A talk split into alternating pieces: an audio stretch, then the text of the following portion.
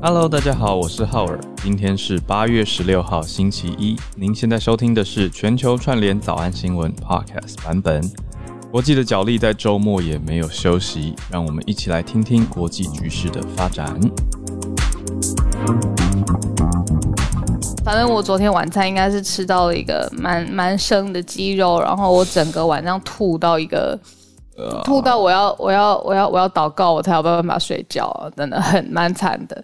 然后我我昨天到一半的时候我还有发烧，然后我心里就在想说，那因为今天晚一点还有。呃，工作嘛，嗯，我在想说会不会我发烧就没有办法进入那个工作的场场合，所以心理压力还蛮大的。哇，然后就是一直祷告才有办法稍微休息一下，但是以吐这件事情贯穿了整个晚上，这样。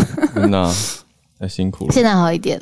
我看了一下大家昨天社群的热题，就是《斯卡罗》这部戏。哦，很多人讨论。对，很难呢。我觉得好难哦，我就是大家都看很开心，然后就一片正面评价。可是我自己会觉得，我好像在上课哦，就是因为我很想要了解来龙去脉，然后每个角色登场我都要暂停去 Google，所以其实我很难去完全的享受一个戏剧展演。因为我我会觉得要看的话，它是公司的新戏嘛，对啊，所以里面在讲的是一八多多年的台湾曾经爆发一个国际冲突啊，因为美国的一个美国一艘船叫做 The Rover。啊，中文翻成罗妹号，它就是在算屏东恒春的外海失事了。那失事之后呢，船上的船长啊，还有一些船员就靠岸嘛，结果就误入到了斯卡罗这个台湾族原住民族的区域，那受到杀害，所以就变成说，哇，你想，如果是发生在现代，根本就完全是国际大冲突，就是一个外交事件了，就是船不小心在岸边。啊，失事就上岸以后，船上的人被被外国人杀掉这样的状态。嗯，对，那这种状态，所以当时美国还要出兵到台湾，然后清呃，那当时台湾是清朝廷呃清朝的朝廷所管理的嘛，所以就还要再去处理，然后还惊动到各方。那再加上当时的当时的械斗情况，其实也很严重，就是各个族群啦。所以我我也其实也蛮好奇，说，哎，这个十二集的戏剧接下来会怎么呈现？因为当年的台湾真的是有很多事情，那它背后有超级多复杂的历史，可以要去查找要去看。可是当然，我后来也去看到导演他说，导演他说这部戏不是要用来讲历史啦，它比较像是说一种，嗯，它毕竟是一个戏剧艺术的呈现，让大家去看看曾经这个岛屿上发生的事情，但它毕竟不是一个历史纪录片。所以我好像有点看得太认真，但是你要看一下就去 Google 一下，是不是？对啊，我想说这个人是谁？那他是虚构人物吗？还是真的历史上有这个人？那以前为什么完全没有读过？那我就会觉得我会很想要知道，而且里面有各种语言，就有台语、客语，还有呃台湾族语，还有英文。哦，好大制作，很难很难，而且演员也都要有的很多演员是必须要双声道或三声道。嗯，来跟不同的面对不同族群的人用不同的语言去沟通。可是我换一个角度又想说，那不就是现在吗？因为也有一些人留言说什么看得好乱，好多族，觉得好难。可是其实现在这片岛屿上就是有各种族群一起生活啊，所以我就觉得，嗯，对，就是我会觉得很难了，但是还是可以继续去研读跟了解。它是刚刚才上的影集吗？公视礼拜六开始播。这个礼拜六开始。对，那 Netflix 是每个礼拜天晚上上两集，所以用六个礼拜把它上映完毕。所以昨天我是因为看 Netflix，所以我是昨天傍晚才看到说哦上片了，那一次上了两集，我是看了一半吧，还没看到，还没看完第一集。哇，这个题材感觉错综复杂，然后里面可以学到很多新的知识。嗯嗯，对啊，所以超级新，所以我想如果今天。白优姐有时间啊，姐姐有事情，可以给她让她来跟大家有一个简单的 introduction，这样大家在看之前就会有一些些的想法或者概念。那我想姐姐应该也会有一些她对这部戏的解读想法吧。作为一位历史老师，有机会我们可以再聊聊。好，我觉得你早一点休息吧。我们前面就还是一样盘点我们的消息，然后再进到全球串联的时间。我们就先来看。好，今天的消息呢？哦，都蛮重大的。我觉得选选的蛮重的，早上蛮早就在跟制作人讨论。主要是整个周末我都看到好多人在分享塔利班的事情哦，嗯，就是不论是呃国际新闻的人，或我们当国际新闻的朋友、呃记者的朋友，很注意就是塔利班攻占更多的城市。然后不仅是首都，然后国会，然后现在已经攻占了二十一城了。然后拜登有一些相对应的做法，好像舆论啊，或者是国际社会对拜登的判断，呃，觉得好像有点误判。我们待会来看看。嗯，这是第一则，对的，塔利班。第二则来到加拿大啊，华为公主孟晚舟的案子呢啊，加拿大的一位法官说法，他写说，他讲说这个案件不寻常。我们等一下来讲一下，他认为哪里不寻常。那第三则则是，呃，索罗斯，就是大家都一直，呃，应该说在世界各国投资界非常知名的人士嘛，金融巨鳄啊，Soros，他说，啊，政府监控是对人民的一个威胁。其实大家也知道，索罗斯一直以来对于中国政府都还蛮大炮风格的，常常批评。那他现在又直接讲出了说，政府监控对人民会是一种威胁。那我们今天关注的第四则国际大消息，则是在周末期间发生的啊，海地的浅层大地震。浅层的话，造成的影响就会非常的巨大，而且灾情也可能很严重。那当然，世界各国也在关注，特别是离中南美洲很近的美国啊，也有提出一些援助帮忙哦。我是看到啊，USAID 就是美国国际援助机构。啊，已经很早就跳出来说会支援跟支持了。那我们也再了解一下，实际上当地海地现在的情况。那我们就先从塔利班开始吧。塔利班的攻击算攻击啦，塔利班的势力规模拓展进度非常的快，那已经算是兵临城下，来到喀布尔首都了。之前就已经攻下了，几乎是所有的关键的城市。就是说，从四面八方现在进逼首都喀布尔。那之前我记得，嗯，早上新闻一直有在关注，就是美军其实也要撤离阿富汗。那这个希望是在九一一之前要完全撤离完。嗯，那但是现在塔利班，呃，这出乎意料的，在整个阿富汗。呃，地区攻下了这么多不同的城市，严重到连总统跟副总统他们都逃离原来在的地方，要迁移到比较安全的地方了。他们也觉得说，可能研判接下来喀布尔或国会首都这些都没有办法继续安全。嗯。那在呃，这整个准备要，比如说撤离或交接的同时，其实美军是陆陆续续一直有训练阿富汗的政府军，比如说给他们很很高额的经费，或者是训练他们自己要有组织，希望呢阿富汗自己要有能力，在当地政府正规军是可以来对抗塔利班的。但是很明显，现在看到全部是复制一句，从数字上面看起来就是是没有任何成效的嘛。那拜登他怎么对自己的美军负责呢？他还是认为说，他这是撤军的这个计划必须要持续下去，所以他做了一个蛮特别的。我我在看报道的时候就看了两次，就是他。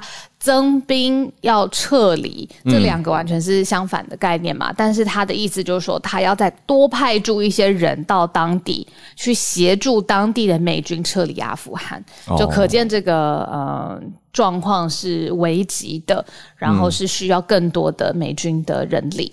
对，那阿富汗的总统其实已经逃离喀布尔了，这个也是让跟大家补充这个八个小时前 BBC 的消息。那塔利班现在处在接管的边缘，看这个态势，应该就会是神学式政权塔利班拿下阿富汗的管理权跟国家的主权啊。那前一阵子我们也讲过嘛，就是塔利班去拜访中国的时候，中国是派出外交部长来接见的。那美国现在的姿态呢，就是增兵，但是是要增兵来撤出，所以就撤手了。那也想让人想到 Dennis 老师的分析。啊，讲到的是美国这个撤出背后牵一发牵动的是非常多的政治局势，包括到中东，包括到欧洲的情况。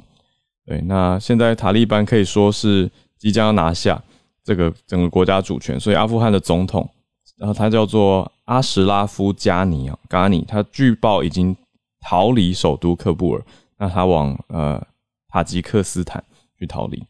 那在塔利班在攻下这些重要城市的时候，这士兵已经从四面八方进到首都的喀布尔。八个小时前的消息，那塔利班占据阿富汗的速度真的是超出大家的意料之外。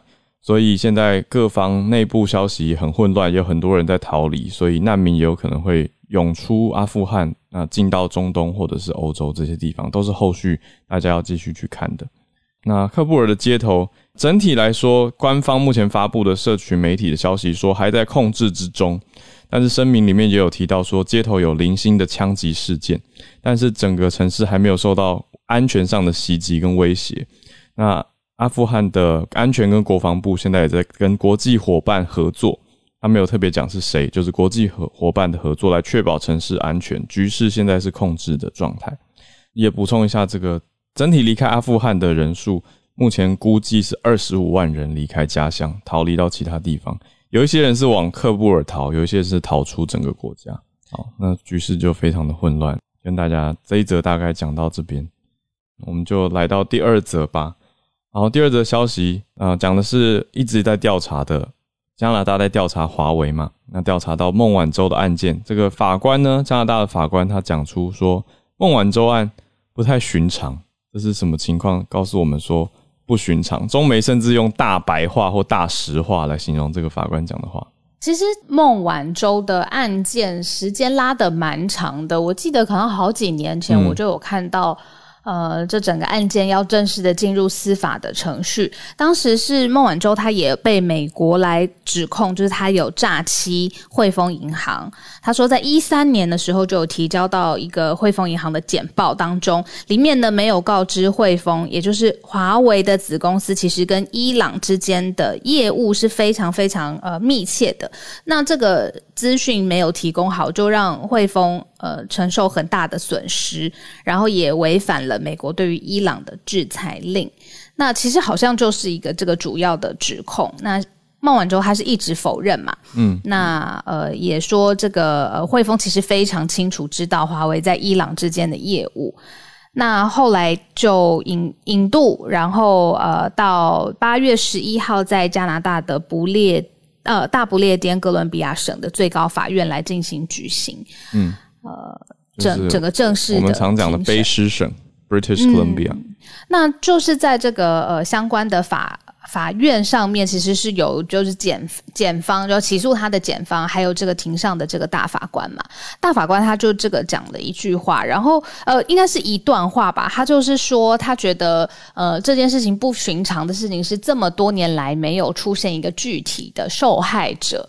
他说，如果真的是要有一个什么受害者的话呢，那就是这个大型的机构吧。但是发现这个大型的机构里面大部分的人，也就是华为里面的人，其实是非常非常熟知跟伊朗之间相关的业务的，所以他就是可能整个在质疑说整个案件构成的起诉的原因，根本他现在看起来觉得实在是很不寻常，有一点薄弱啦，大概是这个意思。嗯，那因为从他的大法官的嘴里讲出来，就是可能就就大家就会听的，就是有一点哇一愣一愣的，怎么把话讲的这么直白，然后所以也上了这个新闻媒体的。呃呃，版面这样子，但的确呃，在外面的我，我刚刚只是想说，有一点雾里看花，因为又有各种引渡，你看又有美国，又有到加拿大，然后最后有可能是不是要回到美国？案件还在持续发展当中。因为这个案件从就像小鹿你讲的，蛮多年了。我刚刚特别去查了一下，是一八年底，一八年的十二月一直持续到现在，所以到现在也快要满三年了啊，两年多的案件。那它牵涉到了中美加三国嘛，而且又牵涉到司法，又是政治，又是外交的事件，所以才这么的复杂。那现在大法官却跑出来说，这么久的一起案件，诈欺案，回头看没有什么实际的损害啊，这样子的问题是说不太寻常。意思就是里面调查出来说，很多人都知道华为还有伊朗公司的情况，就是都知情，那怎么会没有？没有什么损害，那到底这个案件到底是怎么样？所以，当然，检方的律师马上就有说了，检方律师马上跳出来回，因为这样让检方很尴尬。加拿大的法官他这样子说的意思就是说，你们这个案件根本没那么严重吧？好，他的话背后就有这层含义。可是检方的律师马上就是说，但是法官您之前也说过，汇丰有些人可能知道华为跟伊朗公司的内情，但是不代表没有发生诈欺，所以他们现在还是要继续调查诈欺跟有没有造成实际的损失啊这两件事情。那但是法官仍然回应检方律师，觉得就是不寻常。但是律师呢也是火力很很高，他就说这些情况是美美国法庭在宣判的时候才会考虑，他们是。关系犯罪严重的程度，意思就是我们现在在调查的是到底有没有犯罪事实。那最后宣判的时候，你再去看严重程度去审议，决定说要判多少。那法官对于这句话只说谢谢，就是这个法庭现场照报道来讲非常的尴尬了，让两两方有点就是检方跟司法方有点相持不下，两边蛮蛮尴尬的。那后续我们也再看看这个案件的情况如何。我们来到第三则，这个 George Soros 他说政府监控是人民威胁。我们来多了解一点，索罗斯说了什么话？嗯，他好像蛮常，就是在公开的场合，像之前浩尔也有说，就是表达他对。呃，中国政府，尤其是习近平领导的中国政府，嗯，啊，共产主义的观点这样。那这一次呢，他又投书了，他直接投书在《华尔街日报》，他上面就写了一篇文章，那也直接点名，他就说中国人其实都是受害者。这个是索罗斯他自己写的话。那他也说，习近平是全球最危险的敌人。那他就提出，就是政府监控这件事情。他说他特别不明白，就是明明政府监控是让很多人失去了自己的判断，也失去了自己的自由。但是他说他不明白的事情是在他观察到，在中国当地呢，是有些人会觉得这是政府提供给他们的保护，反而是提供他们一个保障，好像是用来合理化就是政府的监控。那所以他就觉得说，这其实不是一个正确的观念，然后就再三呼吁说，现在习近平的这个呃他自己的政治上面的野心是要成为一个终生的领导人，在这一次的这个呃领导时间届满了之后，他又会再继续的往下，希望呢他可以有很长很长的时间，大家都说要称帝嘛。就是把这个比较中国传统的概念放上来。那索罗斯他自己有提提到，他就说习近平他会一直这样子的追逐权力的最大化，而且把自己个人意志延伸。那他就投书在这个《华尔街日报》上面。嗯，那我们制作人就很贴心啊，他就帮我们找到了，就是其实过去索罗斯他的各方面的。立场吧，还有他的维基百科上面的一些资讯等等，那就如同浩尔讲的，就是说他其实一直以来立场都是这个样子的，所以也不是说忽然之间让他有这个想法，而他一直以来的立场就是这样。没错。那我们再来关注第四则，今天的第四则消息是周末期间的海地发生七规模七点二的浅层地震，震灾非常的严重。那现在的情况，我们来关注一下哦。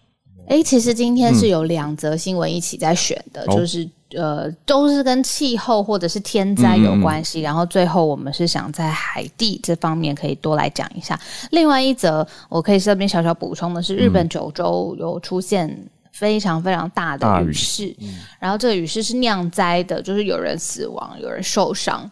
所以嗯，这个是一个小补充啦，就是把它整体放在整个气候上面的天灾来看的话。我觉得我们后我们这几天报道的那个频率算是非常的密集了。嗯，我之前真的没有印象这么密集报道规模很大的天然的灾害。对，那海地是中华民国的邦交国，那发生了规模七点二的浅层强震嘛，所以灾情非常严重。灾情目前的掌握的数据真的是讲了，看到很难过，造成三百零四人死亡。台湾这边其实有一些援助。那当然，除了电话跟代表处的关心之外，外交部也宣布说，昨天已经捐赠了五十万美元来协助赈灾。另外，搜救大队也准备好要前往协助了。啊，所以这些都是对于邦交国很立即伸出的援手跟帮助。赈灾方面，我们目前看到比较新的消息是，大概二十小时前，啊，这边当地。这个地震的严重程度是很多栋的教堂、旅馆跟住家都崩塌了。那因为浅层的地震，就像是刚刚一开始提到说，灾情会比较严重一些。那现在还在持续的搜救跟寻找生还者。那生还者还有人说到现在两条腿都还在发抖，因为实在是震的太大太突然，那让大家觉得很恐怖。那目前统计下来的数据里面有九百多栋的住家倒塌，七座教堂倒塌，两间旅馆跟三个学校毁毁坏了。那另外受损这些是倒塌毁坏，那受损的则是有七百多栋的住家、监狱、医疗中心，还有七所学校受损啊。那还好，重大的交通建设设施、港口啊、机场，还有电信基础建设没有受到重大的损坏。那民防局现在最新的调查出出来的是有三百零四人身亡，而且有几百人是在受伤跟失联的状态。好，那正央是在海地比较偏南部的地方，那死者南部就有一百六十人，所以大致的灾情是这样。那刚刚提到了搜救的情况，还有国际各界其实也都挺身救援。那海地的位置是在中美洲。谢谢浩尔帮我们。如果对啊，真的是如果有我们在，我记得之前我们有一些听友是在中美洲或南美洲的，嗯，南美洲比较多。如果有关注到最新的消息的话，也可以跟大家。分享一下，真的是看到很难过的数字。刚才叶老师还有补充给我们说，阿拉斯加周六也有七点零的地震。嗯，阿拉斯加各个地方希望没有灾情。阿拉斯加相对来说人口密度是很低，所以希望没有这么的严重。因为海地还是蛮多人，那加上这些楼房，又加上这是浅层，所以更严重一些。对，希望阿斯加还好。好，谢谢叶老师的补充。好，那今天在串联之前，过渡一下到比较呃闲聊一些日常家常的小话题好了。就是我们刚才盘点了这几则不同的新闻啊，然后我同时就在看我的朋友周末的时候，他在分享他们。日常夫妻的日常这样，嗯，然后他们就说，结婚之前觉得日常生活的小事情啊，那个用爱包容就好了，用爱就撑过去。然后结婚之后，没想到挤牙膏的方式都会就是搞到两方大吵，然后冷战。他就写这样子。就是分享在他的社群网络上这样子，他这个我朋友男生，然后他就说他的他的太太挤牙膏的时候，就是又狂野又随性，就是他可能从中间挤，又从后面挤，嗯，然后然后那个牙膏还留在牙膏盖上，然后就是各种。然后也不洗干净，然后泡泡就弄得弄到旁边还有一些什么泡泡渍什么，他就说他真的看不过去。嗯，我就很好奇，浩然你是怎么怎么挤牙膏？你是很规律的那种挤吗？还是怎样？我觉得啊，关于挤牙膏问题，我一律建议一人一条牙膏刚刚好。为什么要这么这么逼自己两个人去用一条牙膏呢？两个人挤牙膏的习惯如果不一样，那不是很痛苦吗？啊，但就算一人一条牙膏。那那个爱整齐、爱干净的那个人，看到另外一条牙膏，可能还是看的不顺眼吧？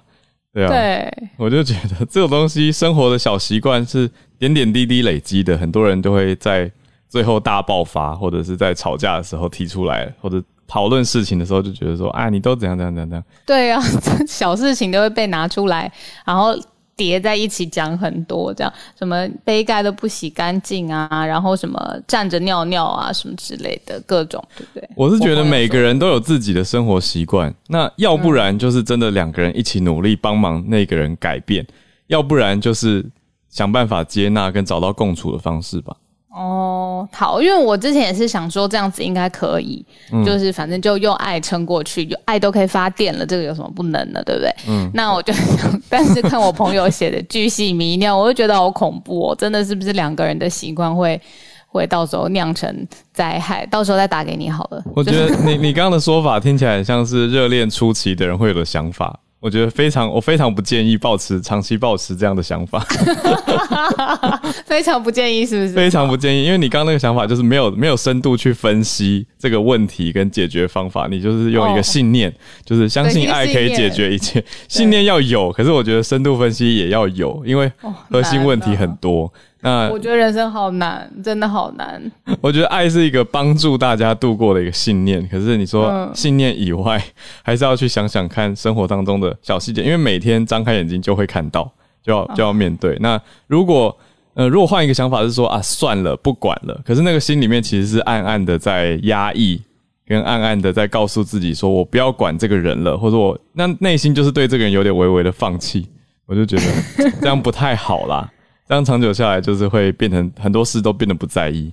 那也为什么这些事情以前我们当学生的时候都没有人教我啊，我常常脑袋都有冒出一些，比如说职场上面你怎么跟别人，就是比如说交互，然后怎么样应对，或者是你看你跟你的最亲密的伴侣，你要怎么样跟他沟通，面对冲突的时候，你可以有什么样让自己又舒服，对方又有台阶，就是拜托你连操作股票金融市场都有人开课，就是那么厉害。几十年在那边，那为什么这种让人快乐的，比如说职场又有成就感，然后跟夫妻之间又有很有这种爱的表现，竟然没有人好好的把它上课或编到我们，你知道国国小国小可能太小了，国中高中就开始上课，那这样不是很好吗？嗯，对不起，扯远了。我觉得，因为对老师来说，这也是很大的挑战，就是所以大家都要一起来，一起来学习。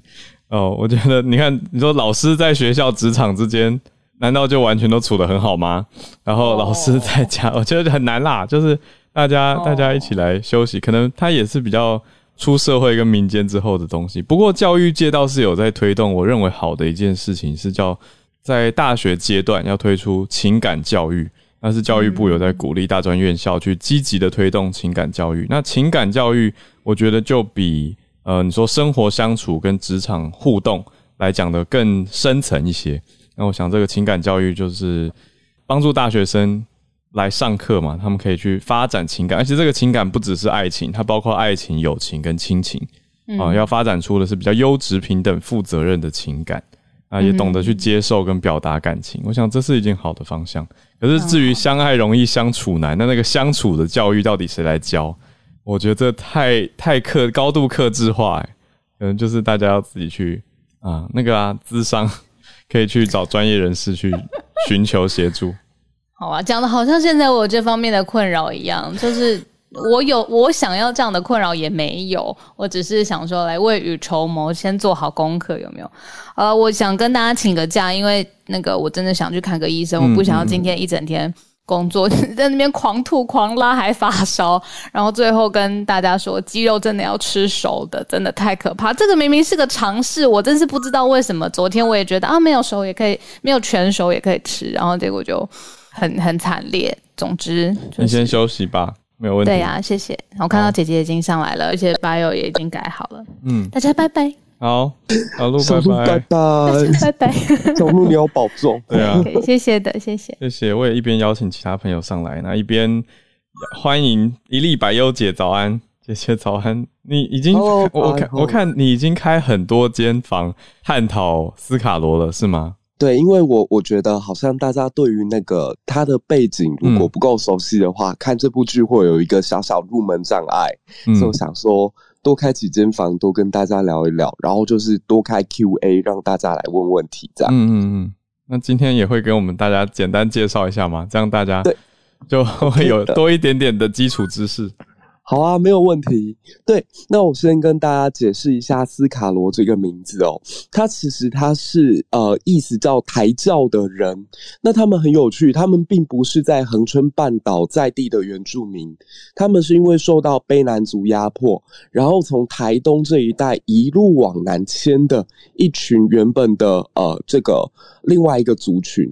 那他们很好玩，在于他们能够在恒春半岛立足，是因为他们会巫术。这听起来很非常非常的 ridiculous，但是真的就是这样，就是他们特别会呼风唤雨，所以让当地的其他族群觉得，如果我接受了斯卡罗人的统治，或者跟他们一起合作耕作的话，似乎可以得到上天的庇佑。嗯，所以他们的政权就在这个地方立下来了。那它是属于一个比较松散的武装政治上面的联盟。就我们如果看。现在恒春有十八个主要的原住民社，属于斯卡罗直接统治的大概有四个社，而其他社呢没有直接受他统治，但由于一些政治上的需要，所以会对他对他纳贡。那一定是有一个外部压力才会让他们大家团结在一起嘛？那外部压力呢，主要是来自于北方所谓其他排湾族成立的。大龟文王国，以及在东部很强大、很强大的卑南族，卑南跟大这个大龟文就成为了斯卡罗他会团结在一起的一个主力。那一直到了一八六七年这一年，龟呃龟子然社的人呢，去杀了这个罗妹号上面的美国人。那这群美国人其实他是难民，他们的船是搁浅在今天台湾的南部。那大家如果去过垦丁玩，都知道垦丁到处都有珊瑚礁。嗯，那这个珊瑚礁在夜晚或者风大的日子里面，就成为船员最有可能葬身的原因之一。那后来船难之后，这个船上的船长以及他的老婆跑到了这个恒春半岛来，却被割。龟子燃社的人给杀掉，那龟子燃社其实并不属于斯卡罗的一部分，嗯，一部分。但是当时呢，呃，美国人他们希望能够先跟清朝求偿，因为印象当中台湾是属于清朝的一部分，结果清朝甩锅，清朝说：“哎，对不起，原住民不归我们来管。”因为当时有所谓的土牛沟，认为说土牛沟以西才是清朝的土地，以东都是原住民的，所以那部分的人我们不来处理。美国在不得已的状况之下，就想，既然你们不处理，那我就自己出兵来解决。所以美国的这个领事李先德就去跟英国商人毕奇林，毕奇林是在台南负责做生意的人，嗯，他们两个人就联手要来进攻。斯卡罗这个地方，哇！结果让大家跌破眼镜的，也就是这样，就是大家看到这个剧中的预告片都已经讲了，嗯，原住民跟美国一战之后，原住民居然获胜，嗯，OK，对，然后双方甚至在各自派代表呢，由斯卡罗的卓奇都领袖跟这个李先德两个人谈成了在清末第一个平等的条约，叫做。南夹之盟就是清朝一直对外国际合约，对国际条约，嗯，没错，而且它是平等的，就是跟之前我们看到说清末连续打五场败仗，然后每一场都签屈辱的不和不平等条约，但原住民居然有可以做到把自己的这个权利保住，然后继续保有自己在这个地方的统治，嗯，但是这边也留下一个后遗症，就大家如果有兴趣可以再去看哦，就是因为呢。清朝主张所谓原住民的土地不归他管，所以后来日本就从李先德的身上得到了五个字的结论，叫“翻地无主论”。哦，原住民土地没有人要，是不是？那我日本人要。所以后来日本人也入侵了台湾的南部，这就是牡丹社事件。对对对，所以把它串联起来，它是台湾进入国际体系一个超级重要的历史故事。对，哇。我刚刚瞬间闪过一个很奇怪的想法，就是想说啊，不要剧透。可是后来想说，历史剧本来就早就剧透光光。表示，而且，嗯，而且它剧中其实很多的爱情元素跟这个人人与人之间的纠葛，我觉得，纵使我把它剧透到这里，大家去看仍然一点都不会呃有损害自己看剧的这个快乐。嗯，哇，超级棒的一个入门，让大家知道哦，原来斯卡罗是这个意思。那他。所描绘的、呈现出来的历史事件是这样子的一个来龙去脉。对，那后来我看到，其实有一些我好奇，我最后问问问一个问题，就是老师，你现在在学校教书嘛？那现在你的教学范围里面会有教到教到这样的内容吗？我会诶，因为其实它是在一八六零年代台湾开港通商以来。进入到国际体系当中，一个非常标志性的事件。嗯，所以虽然我可能没有办法花很大的篇幅去讲，但我至少会说到半节课，因为它实在太精彩了。那包括说，呃，一开始这个作者陈耀昌为什么用嘎雷亚灰？嘎雷亚是我们南部的，对我们为什么叫傀儡花？是我们南部的汉人，或者说南部的这个泉州人，我们真的都称。原住民为嘎雷亚，然后我一直是来到北部之后才知道，哎，原来这里的人不会这样叫，那是我南部人独有的一个回忆。嗯，所以其实从从那个语言啊，或者是从对于彼此的称呼啊，都可以看到那个年代台湾历史的一个缩影。所以我甚至会带到说，台湾汉人其实对原住民的生存空间是不断在进行压缩，而且不但是要压缩你的肉体。甚至还要贬低你的灵魂。那如果族群与族群之间呢，没有办法真正去理解彼此的过去，我觉得就没有办法尊重彼此，甚至没有办法团结。所以，我觉得丹尼斯老师不断在呼吁说，台湾的每一个人应该要更加团结。那我会希望我做的是让大家知道彼此的过去，有过去作为依依据的这样的团结，我相信会更有力量。嗯，对，因为这个主体性其实是长久下来的脉络去连贯的。哇，谢谢今天一粒白油姐带给大家历史小教室，让大家看这出新戏斯卡罗的时候。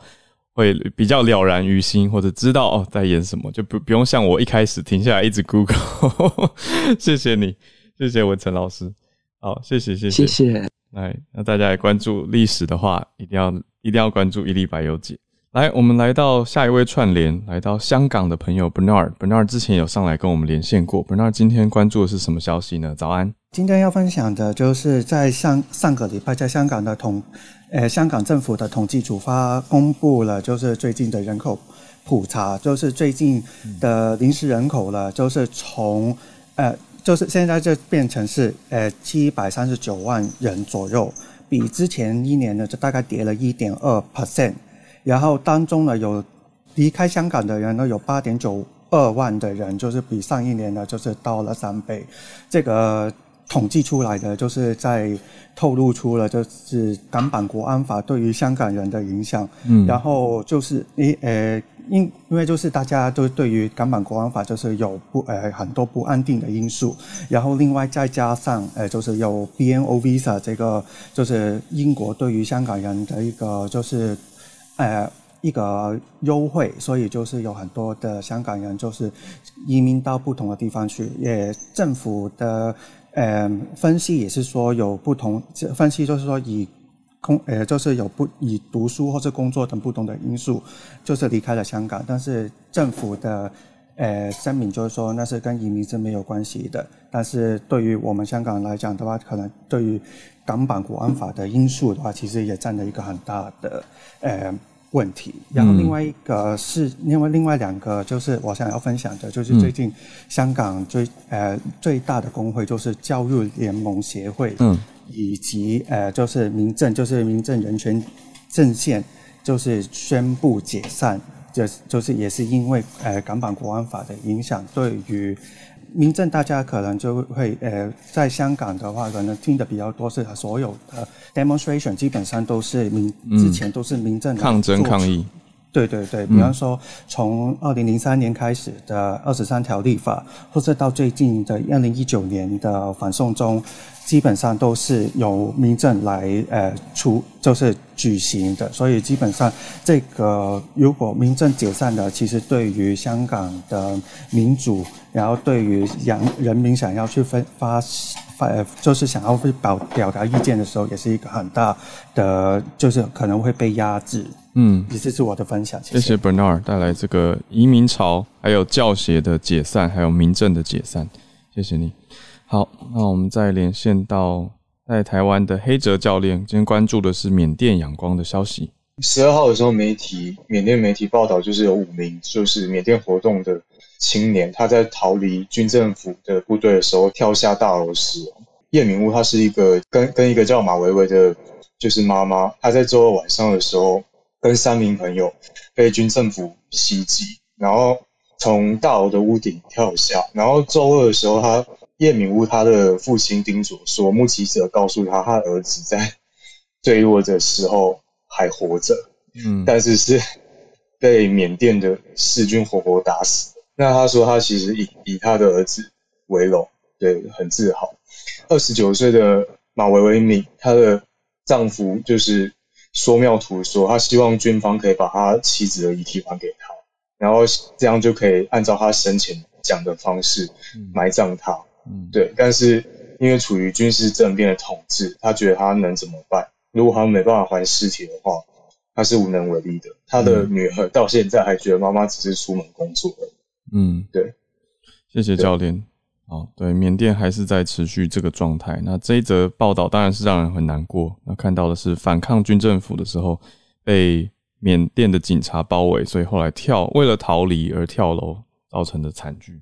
谢谢黑泽教练。那我们再连线到下一位是人在美国的 Arthur。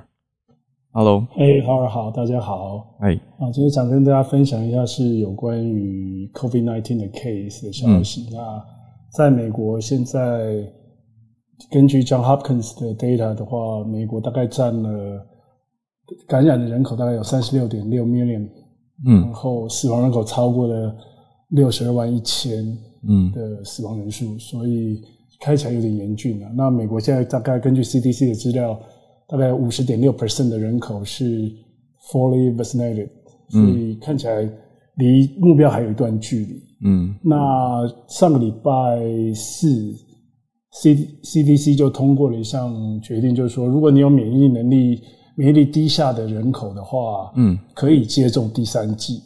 嗯所以这个礼拜六，像 CVS 跟 Walgreens 这种药房就已经开始公布说，他们接受有这样 condition 的可以来接种第三剂。嗯那美国的 National Institutes of Health 也说明说，他们希望大概过了两三个礼拜后会决定说，是不是要对全美国人口普打第三剂，嗯，还没有最后决定，但是他可能会这样做。是那有些打了 J N J vaccine 的人，他们现在就在想说，他们是不是应该要寻求打 Pfizer 或 Moderna 作为 booster？那、现在还没有通过，但是我想应该有可能会会有这样的情形。嗯然后再过来就是最后就是说，有些保险公司现在开始，美国的保险公司就是对一些啊、你得到 COVID-19，可是你没有打疫苗的，他可能会在保险的一些给付跟一些 fee 的 waiver 上，他们会取消。所以就说，如果你没有打疫苗，嗯你得了，那你住院你可能要付比较高的费用。嗯，就是等于把责任切回是个人的因素，对对对对因为个人不去打疫苗。是的，好的，哇，谢谢 Arthur。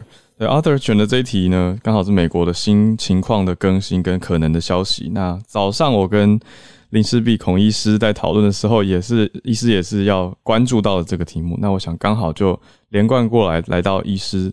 星期五，美国 ACIP 开会、嗯 f d a 先过了这个所谓的第三季，嗯那 CDC 开这个专家委员会，然后后来也很快的 CDC 就批准了这个东西。可是请注意哦，他批准的这个叫做在免疫不全的人嗯。要施打他的第三针，嗯。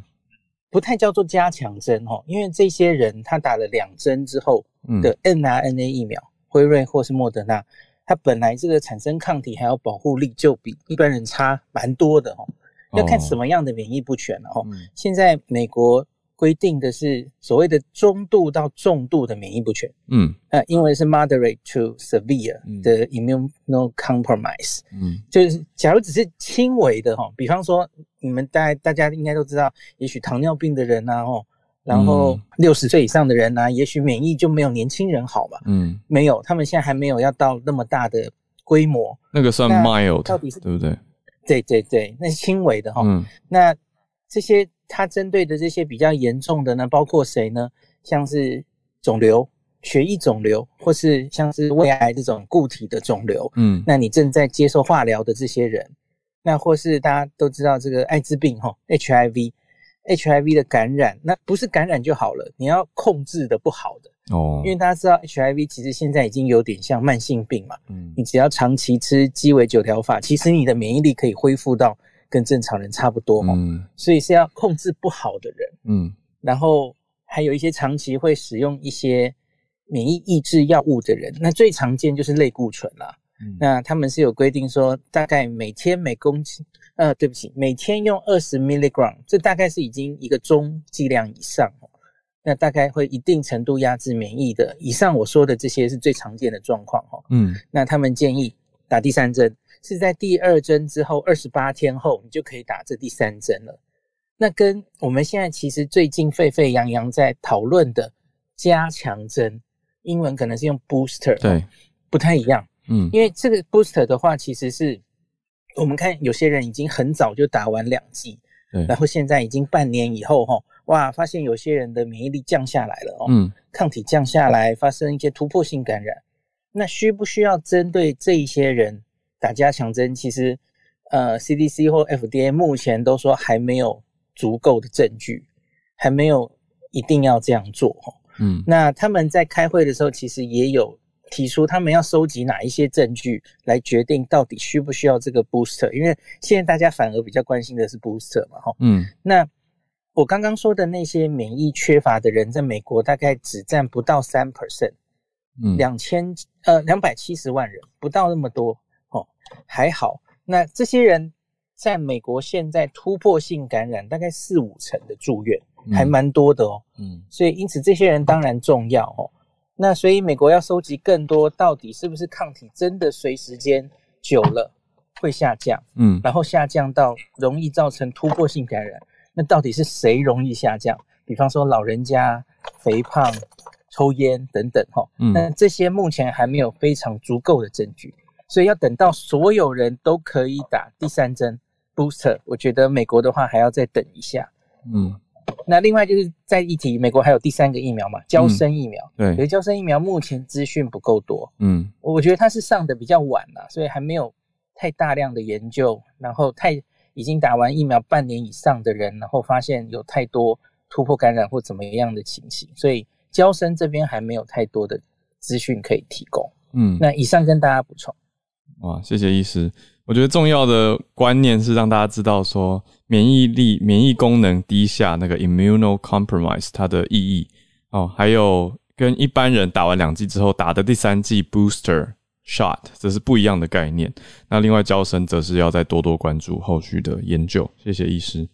好，那我们再来到助战专家 Dennis 老师。我们一直持续的慢新闻在讨论阿富汗哦，那我们我以大概预告说阿富汗会陷落，只不过速度超过预期的快速。嗯，呃，我们才在上个星期、上个周末的时候讲说，拜登要加加派三千兵力去帮助美军撤美国撤退使馆跟呃公民撤退哦。嗯那后来呢，在整整个周末的情势是大变，大变的原因是因为基本上阿富汗的政府军已经完全其实弃械投降，基本上没有遇到太多的抵抗，塔利班就已经进驻到了首都的附近，甚至是闯进了首都。嗯在美国时间星期天，也就是大家可能还在睡觉的时候呢，其实美国的媒体哦，如果你有呃你有这个呃 app 的话，你的手机其实应该会每十几分钟就会跳出一个最新的进展，情况是非常危急。那首都克布尔现在是完全陷落，总统跑掉了，那美国美国的大使馆降旗，美国的呃包括了临时的 acting 的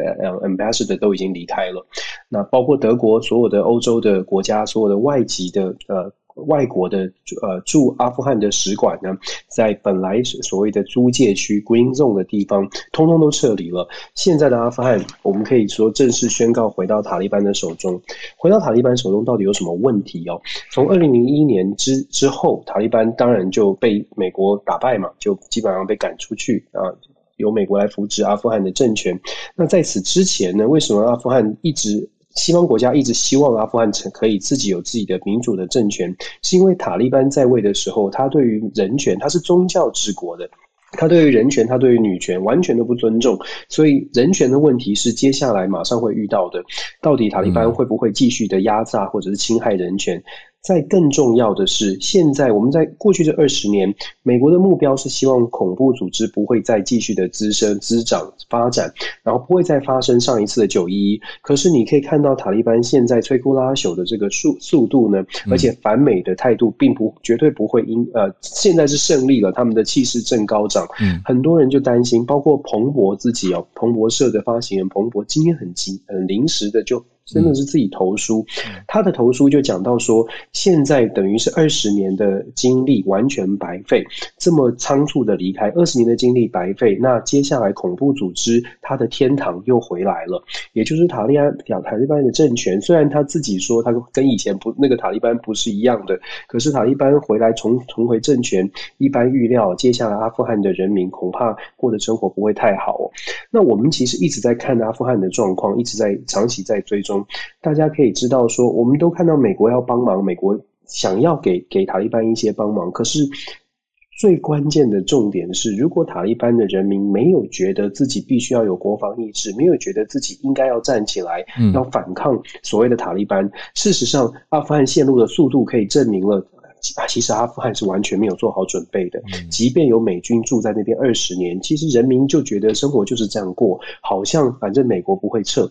那其实拜登呢一直在讲多边主义，可是他的多边主义核心呢，回到它的核心还是现实主义。所谓的现实主义是拜登，你看他最近这一两个月。六月二十五号见了呃，嘎尼就是阿富汗逃掉的这个总统。他在六月二十五号在白宫见嘎尼的时候呢，他那个时候其实态度就已经被非常的强硬了。他说：“阿富汗，你要你未来你要呃未来会怎么走向，完全取决于阿富汗人民跟政府打算要怎么做。美国可以提供经济的援助，可是美国不会再牺牲任何一兵一卒哦。事实上，如果我们再把时间拉的往前面一点，去年在大选过程当中，大家可能比较没有注意到这个问题，因为当时的阿富汗没有什么太大的问题。当时在辩论会上就有呃这个主主持人问拜登说，未来的阿富汗如果说真的被塔利班拿下了，美国要不要负责？当时的拜登很强硬哦，拜登说 no，美国没有一点责任。他作为总统，不会为了阿富汗的这个人民所被被塔利班呃拿下之后受到受到的人权侵害负起责任，因为这不是我们的责任。他甚至反问，大家可以回去看哦，他甚至反问主持人说：“现在我们在讨论的是美国，到底我们要考虑的是美国的利益，还是考虑我们其他盟友的利益？谁孰轻孰重？”他相信美国的人民都很清楚。今天这个消息传出来之后呢？美国的政府啊，很多人会反对，包括的共共和党都跳出来反弹。可是，其实共和党的国会议员在接受媒体访问的时候，他们也讲出很现实的部分，是他们说，现在我们在国会 D.C. 大家都是很生气，觉得拜登没有做好自己的责任。但是回到我自己的选区，就发现选民没有感觉。嗯。选民并没有这么热烈的讨论这件事情。我们要想强调的是，你可以看得出来，大部分的美国民众其实看这个新闻就真的是当做一个新闻在看待，并没有这么的反应激激烈。反而是在台湾的我们看到这个新闻，会觉得，哎，我不知道大家有什么想法哦。我相信接下来会有很多的评论，写很多的文章哦。大家的想法可能，大家可能要思考的，就像我们说的，为什么大家会把这个事件跟一九七五年的西贡来做个比较？逼着这个布林肯国务卿布林肯还特别召要召开记者会说，现在的塔利班，现在的克布尔不是当年的西贡哦。可是我们要想的是。呃，你说不是西贡，可是听的人，或者是现在正在接受美国帮助的国家，真的觉得不会有一点点担心，会不会会自己会不会变成下一个西贡吗？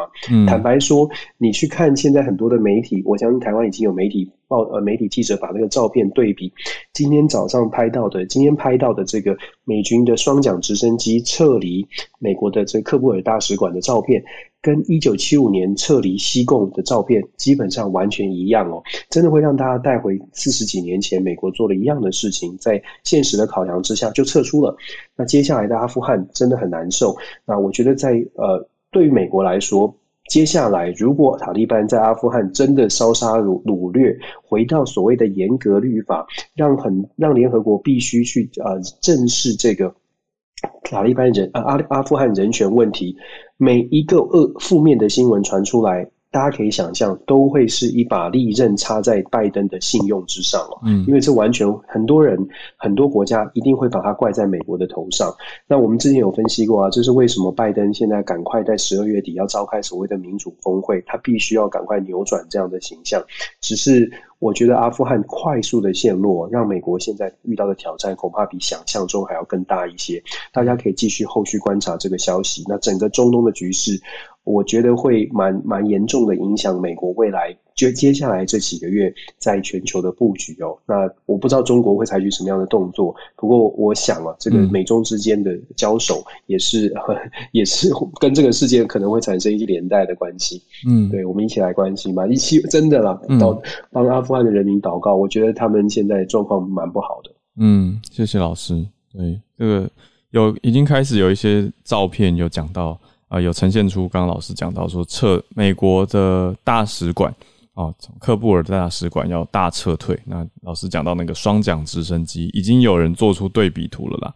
那当然对比图是想要凸显是会不会有这个担忧。那后续真的是大家还要持续的关心。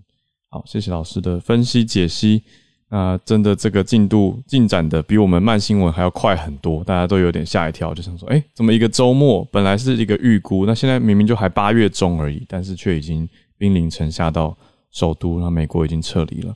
那谢谢老师的分析，也谢谢呃孔医师，也谢谢今天所有上来跟我们分享的内容，也要特别谢谢一粒百优姐的历史小教室，让大家知道斯卡罗的历史背景。那就祝大家有一个愉快的一周。今天礼拜一啦，又展开一个礼拜了，我们就希望大家一切平安顺利。那也希望小鹿都还好。那有一个重大预告，虽然我还要再跟小鹿确认一下，应该没有调整哦。就是呢，我们邀请到李开复老师，明天会来全球串联早安新闻来专访。